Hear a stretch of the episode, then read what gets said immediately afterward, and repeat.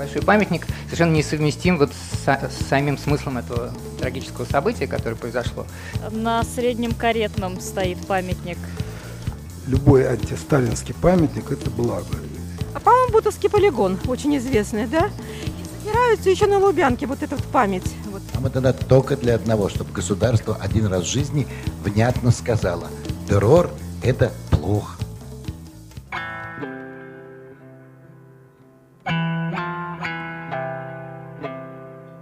Привет!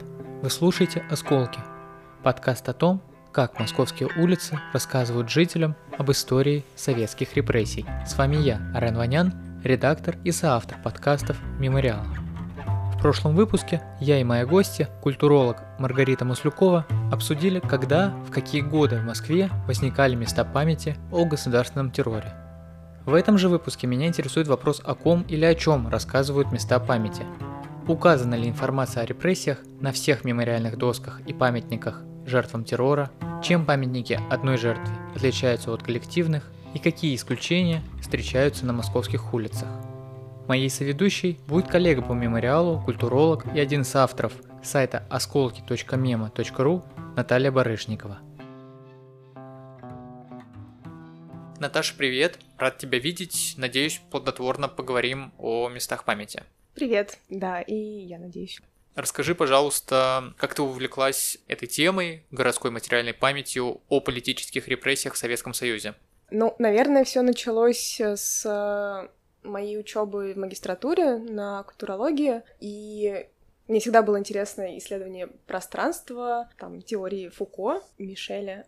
Э, меня интриговал э, его концепт э, гетеротопий, то есть таких сложных других мест, если переводить дословно, там, где границы личного и публичного как-то меняются, и ну, классический пример — это тюрьма, и мне были интересны как раз посттюремные пространства, российские посттюремные пространства, то есть, что происходит э, с местами, которые раньше были тюрьмами, и в какой-то момент они либо частично, либо полностью перестали выполнять э, эту тюремную функцию.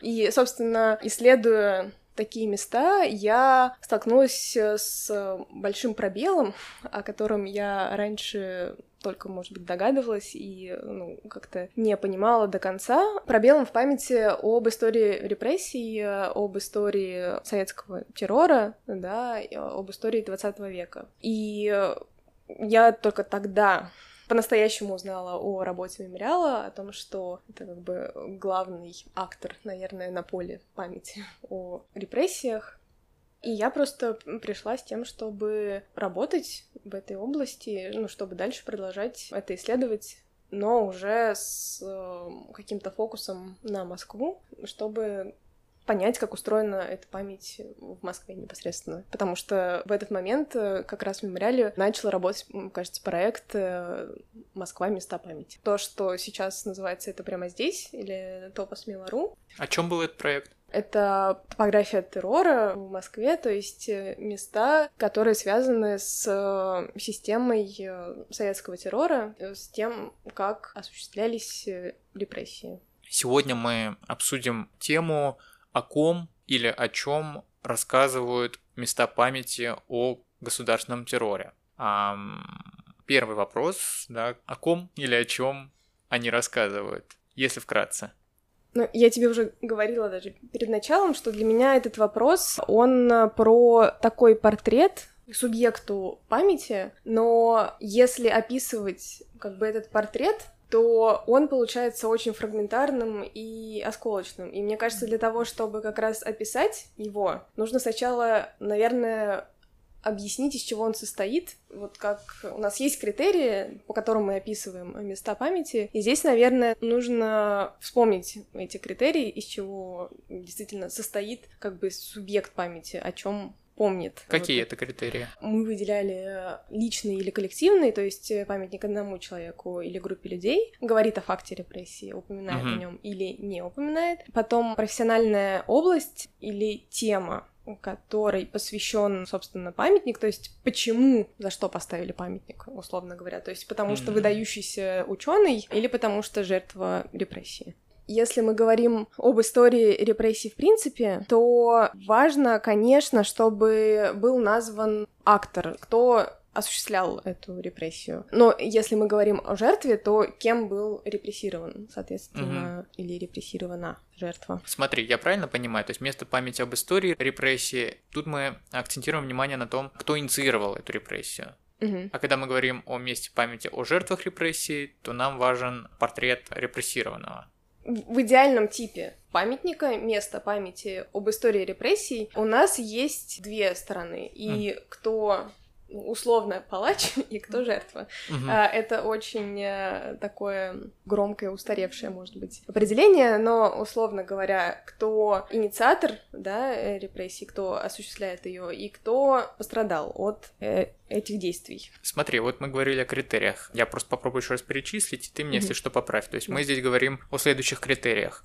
Один человек или группа людей, да, потом анонимные или поименно указаны. Да. Еще один критерий ты, по-моему, упоминал. А, да, говорит или не говорит о факте репрессии, упоминает ага. или не, не упоминает. И еще я говорила о теме, а, то есть за что поставили памятник непосредственно, за то, что выдающийся или есть какие-то достижения перед партией или в науке, причина, да, какая-то, по которой... Да, ну то есть почему вообще просто поставили памятник? Угу. Почему, почему это место памяти? Или потому что хотели увековечить память о жертвах. Есть еще один критерий, за что как бы или почему. Потому что мы хотим рассказать о том, кто осуществлял, собственно, этот террор. И вот мемориал в том числе, он рассказывает об устройстве системы террора, о том, кто это все делал. Ну, то есть, чтобы это не было так анонимно и как будто случайно. Я понял. То есть мы выделяем еще один критерий, в котором мы намеренно подчеркиваем, кто инициатор репрессии был. Да. То есть и... это судебная тройка или... Да, военная коллегия. Да, угу. Верховного суда. И вот ты упомянул анонимный или названо имя, угу. да. Это имеет отношение, конечно, к коллективным в основном памятникам, потому что, как правило, это группа лиц, ну вот угу. как э, жертвы произвола сталинского mm произвола или ну жертвы государственных репрессий там на советском камне а, но на многих памятниках появляются все-таки имена и перечисления этих имен и здесь то что может отличать одни памятники от других, и что, наверное, отличает по эпохам в том числе, потому что там в 90-е годы хотели ставить, или вот в конце 80-х, просто потому что важно было сказать, что мы знаем, мы помним, и что мы признаем, что эти жертвы есть. А когда открылись архивы, информация стала обрабатываться, то появилась возможность перечислять, собственно, mm. имена, и ну, были просто родственники, которым важно было знать, что вот здесь здесь э, лежит пострадавший. Для ясности мы можем вспомнить какие-то конкретные места памяти, на примере которых мы увидим, как эти критерии отражаются. Да, но вот эти критерии — это такой идеальный, как бы. Да, я понимаю. да. Ну... Чтобы было названо имя, чтобы было назван факт репрессии, чтобы было понятно достижение этого человека или, ну, просто его какое-то место в обществе, да, и чтобы было понятно, кем была осуществлена репрессия, собственно. А если говорить э, как раз о тех осколках, с которыми мы имеем дело, то, наверное, лучше всего это то, что мы называем мемориальным комплексом, и в качестве такого конкретного места можно рассмотреть Донское кладбище. Его история заключается в том, что там находился, на территории Донского кладбища находился первый московский крематорий, и с начала 30-х до середины 50-х э, годов в этом крематории сжигали тела расстрелянных органами НКВД. И здесь, соответственно, кладбище и захоранивали их прахи. Уже в конце 80-х годов стало известно, что есть как минимум три могилы невостребованных прахов, где, видимо, и захоронены останки, прахи расстрелянных людей. И вот эти вот могилы невостребованных прахов, их три, и они по периодам. И на каждой из них, э, соответственно, установлены по одному монументу. И э, что характерно, что вот после установки вот этих вот плит с указанием, что здесь захоронены невинно замученные павшие жертвы террора, туда родственники стали приносить именные таблички, То есть они не были уверены и не знали точно, что он захоронен там, но им было важно место как бы упокоения, куда они могут прийти и где поставить этот Мгм. знак. Под местом памяти, вот конкретно здесь, мы имеем в виду этот участок с прахами, правильно? Ну, в принципе, Или мы имеем в виду вот эти плиты, где указана какая-то информация. То есть, что именно здесь выступает местом памяти, по которому мы будем говорить, кому или о чем оно рассказывает. в принципе, мы все Донское кладбище рассматриваем как место памяти, и на нем места памяти поменьше. То есть Донское кладбище как комплекс, который включает в себя разные памятные знаки, памятники, досок там нет, но в общем, памятники и памятные знаки. Да, а вот перечисленные нами критерии, да? Ну или те, которые тебе кажутся важными сейчас упомянуть, как они там работают. Ну вот э, я уже говорила о том, что происходит ну, с течением времени, когда места памяти начинают открыто говорить о жертвах репрессий или об истории репрессий, то это как раз конец 80-х, да, перестройка, начало 90-х, и это, как правило, коллективные памятники, и это просто озвучивание того, что мы помним, и мы знаем, и мы хотим это зафиксировать. Да, а на Донском это как представлено? Это в виде как раз на первой могиле гранитная плита с надписью о том, что здесь захоронены жертвы политических репрессий. А, то и есть это группа а, Анонимная. анонимная, да, то есть без конкретных имен. А другие критерии, вот, например, был факт репрессий. Он тоже указан на этом памятнике. Да, Да, на этом, на этом памятнике, да, замучены и расстрелянные жертвы политических репрессий. Мгм. И от э, могилы могиле меняются, соответственно, даты. И даже мы видим, что вот на третьей могиле, например, она как бы самая богатая, там э, есть и коллективные памятники, да, то есть э, группам, там, японским офицерам или немецким офицерам, или ленинградцам, то есть жертвы ленинградского дела как будто бы. При этом там на этих памятниках, на каких-то из них э, указаны Имена? фами- Да, э, имена Мгм. и фамилии, ну и годы жизни, соответственно. Эти памятники перестают э, быть анонимными. То есть на территории этого кладбища есть три могилы, и вокруг этих могил стоят разные памятники, плиты, да, на которых по-разному отражена память о репрессиях. Где-то мы видим, что есть памятники коллективные, где даже есть имена, где-то коллективные, где нет имен, где-то указаны даты, а есть такие, где указаны инициаторы репрессий, то есть кто их осуществлял.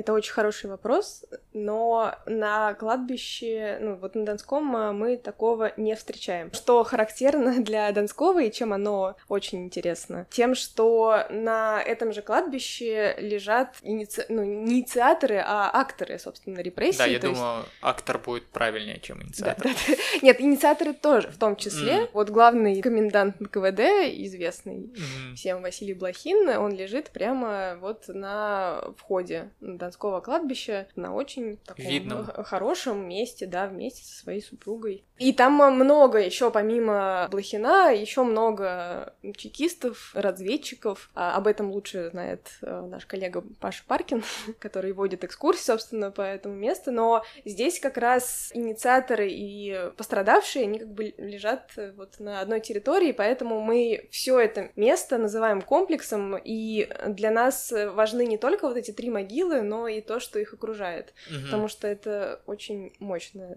такая история получается. А есть ли там, например, памятники, это небольшое место памяти внутри этого комплекса, посвященное отдельному человеку? Человеку, который пострадал от репрессий. Ну, собственно, вот эти вот э, маленькие памятные знаки, о которых я говорила, которые ставили родственники, когда они только узнали о том, что на Донском захоранивали расстрелянных, для нас это все таки личные такие памятные знаки, мы их не описываем, но мне кажется, эти имена, но и для самих родственников это важно, ну и как э, такой феномен, это тоже интересно. На третьей могиле есть, э, например, монумент Иштвану Беклену. Это премьер-министр Венгрии, который был арестован и э, умер в Бутырской тюрьме в 46 году. Такой э, пример личного памятника на территории Донского кладбища. Мгм. И это устанавливает отдельный инициатор, ну, в данном случае это венгерское посольство. А вот мне просто интересно, есть ли какие-то, может быть, говоря о Москве, есть ли исключения среди мест памяти?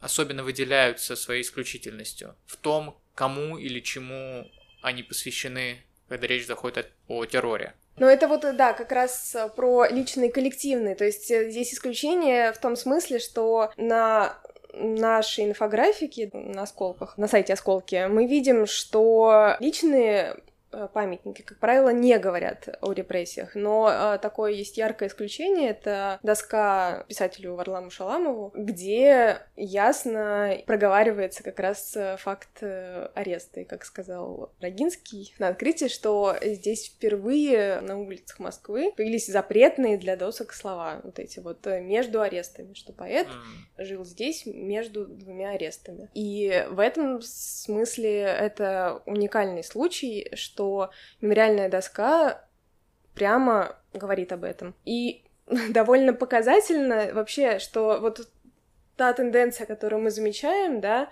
она, в принципе, заключена и на бумаге, потому что вот в 2018 году, например, выходило постановление о запрете упоминания любой негативной информации на мемориальных досках. Это официальный документ. А, да, сейчас я... Узаконенный. Это постановление было принято, про правила установки памятных досок, которым вот ограничение запрещается размещение памятных досок, содержащих информацию, связанную с гибелью людей. То есть, если мы вдруг упоминаем, что этот человек был арестован, да, или, или расстрелян, арестован и умер в тюрьме, арестован и был расстрелян, то это, ну, прямо постановление прямо, прямо запрещает. Ужас. Да. То есть то, то, что мы э, как бы видим, uh-huh. ну, исследовательски, да, uh-huh. собирая информацию, вот правительство, собственно, uh-huh. это заключает документ. А последний адрес, когда устанавливать свои мини-доски, он не противоречит этому постановлению? Ну, дело в том, что у последнего адреса тип таблички, да, это памятный знак или информационный знак. Mm-hmm. То есть он не входит в, в эту категорию по, по идее, да, он на него не распространяется как раз вот эти вот правила про мемориальные доски, и они специально как раз mm. это делали и выбирали такую маленькую форму, да, для того, чтобы избегать вот этих сложных ограничений, сложных согласований по поводу их установки, но у них очень важное правило по поводу реабилитации, то есть чтобы человек обязательно был реабилитирован. Но это как раз ограничивает, например, чтобы Егода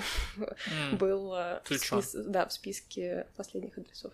Я понял. А вот если даже не исключение, а какие-то такие коллективные места памяти, посвященные группе людей, где говорится о факте репрессий, что тебе сразу приходит на ум? Ну, конечно, я вспоминаю вот ну, такие большие памятники жертвам репрессий, ну, типа Славянского камня или угу. стены скорби. Но мы просто, заметив как раз, что, как правило, если и есть какая-то материальная, монументальная память об истории репрессий, то она как раз не говорит о системе террора. И поэтому мы сделали такой маленький проект, который бы выносил вот ту карту, да, топография террора, это прямо здесь. Э, те места, которые мы обнаружили, которые связаны как раз с осуществлением террора в Москве, вывести их на улицу города и сделать из них такие памятные знаки, чтобы прохожий мог видеть, что здесь находился там концлагерь или здесь находилась тюрьма. Это а, проект пока. Это проект, который осуществился, ну, такой, он маленький, он назывался «Выход в город». Да, четыре указателя стоят на территории музея. Самый любимый, наверное, мой кейс — это кейс биологического музея, во дворе которого мы поставили этот указатель, но на открытие пришли жители соседнего дома и сказали, что они не хотят рядом с собой видеть э, такую печальную историю, и чтобы mm. музей пошел на компромисс и теперь используют наш указатель в качестве стойки для баннеров. То есть они закрыли Новинскую женскую тюрьму, mm-hmm. которая была написана, но не снесли указатель, то есть его оставили, но при этом закрыли как бы содержание Суть. сообщения, сообщения нашей инсталляции. Mm-hmm. А, вот, то есть, э, ну, мы видим, что действительно не все готовы а, и не всегда а, слышать о об акторе террора, называть как бы имена тех, кто в этом участвовал, а, и, ну или ну, называть места конкретные, где, где это что-то происходило, а, это сложно, не хочется, и вообще уберите от нас подальше. Наверное, на этой печальной ноте подошли к концу. Наташ, спасибо тебе за этот разговор. Это было интересно. Да, спасибо.